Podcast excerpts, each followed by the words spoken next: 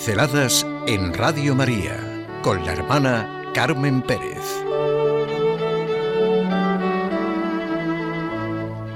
El misterio de Dios ante la mirada de su madre. Como mira una madre. Sentir el modo como mira una madre.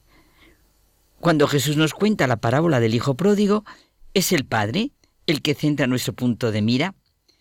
Ese es el cristianismo, el amor de Dios al hombre, sentir la mirada de Dios como Padre que nos llama a la vida eterna, a lo que decimos el cielo, la mirada de Jesucristo como hermano, como amigo, como redentor, como compañero de camino.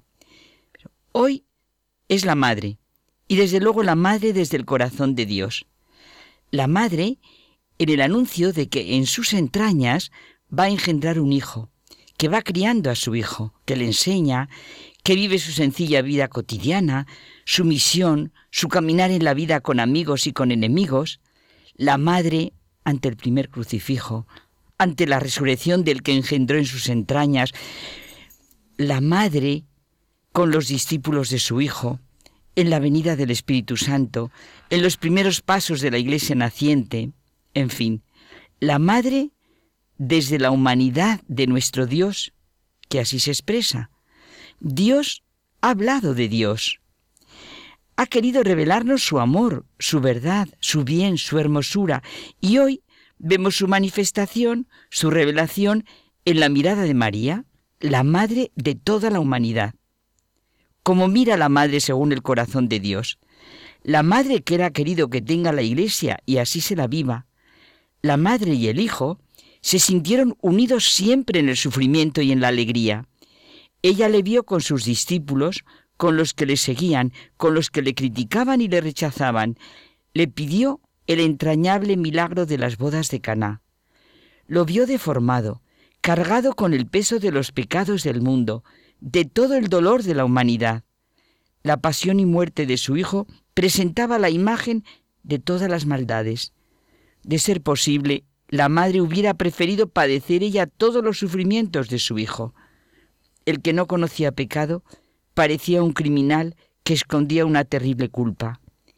Y la mirada de la madre gozó también de su plenitud humana y vivió su resurrección y su gloriosa ascensión a los cielos, donde su mirada sigue siendo la de la Madre de la Iglesia, en la que se experimenta la comunión de los santos.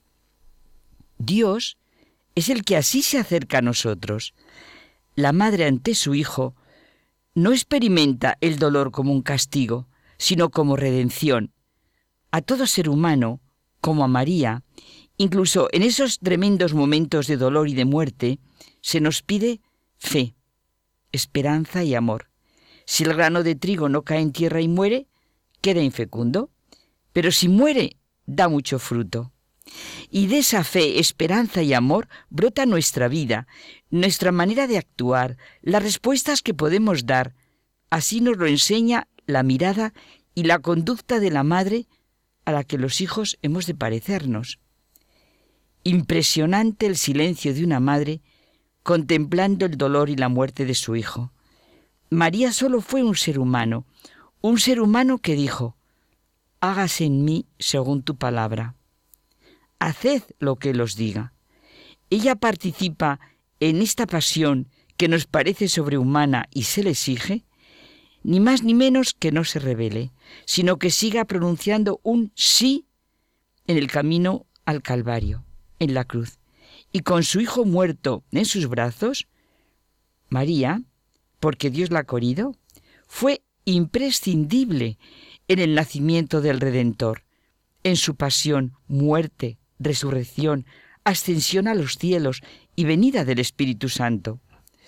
Nos maravilla lo que esta mirada ha generado en el arte. Cada uno puede recordar la mirada de María en iconos, en imágenes, en la pintura, en la poesía. Solo por poner una referencia mundial, la piedad de Miguel Ángel. Es verdad, como se ha dicho, que la naturaleza es el arte de Dios. Y también lo que dice Víctor Hugo, el genio en la tierra es Dios que se manifiesta. Cada vez que surge una obra maestra, es una distribución divina es una especie de milagro. Sintamos en todo la mirada de María.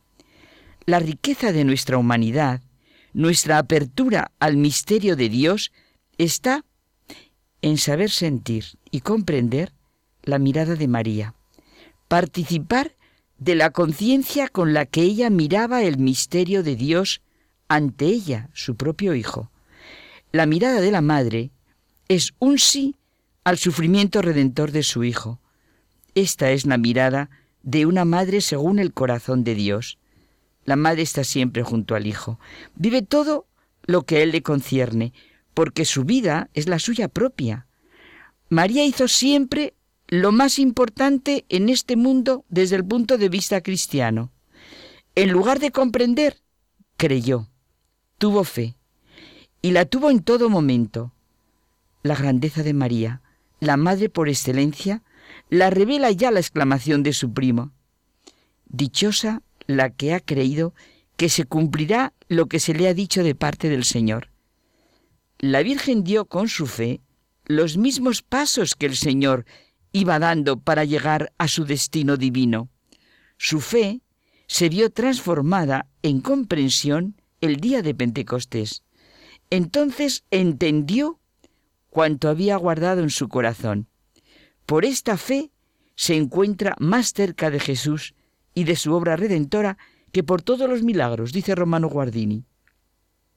La madre cobijó al Hijo en lo más profundo de sus entrañas durante toda la vida y en el momento de la cruz. El itinerario mariano de Guardini contempla tres etapas sencillas de la vida de María. Su infancia y juventud, previa a la Anunciación, su maternidad, comenzada en el mismo momento de su fiat, y finalmente su madurez espiritual desde Pentecostés. En la medida en que vamos siendo cristianos, vamos aprendiendo amar a todos, a creer y a esperar.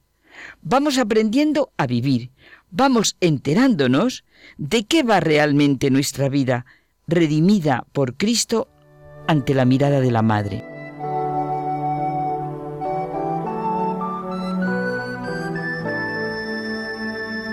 Pinceladas en Radio María con la hermana Carmen Pérez.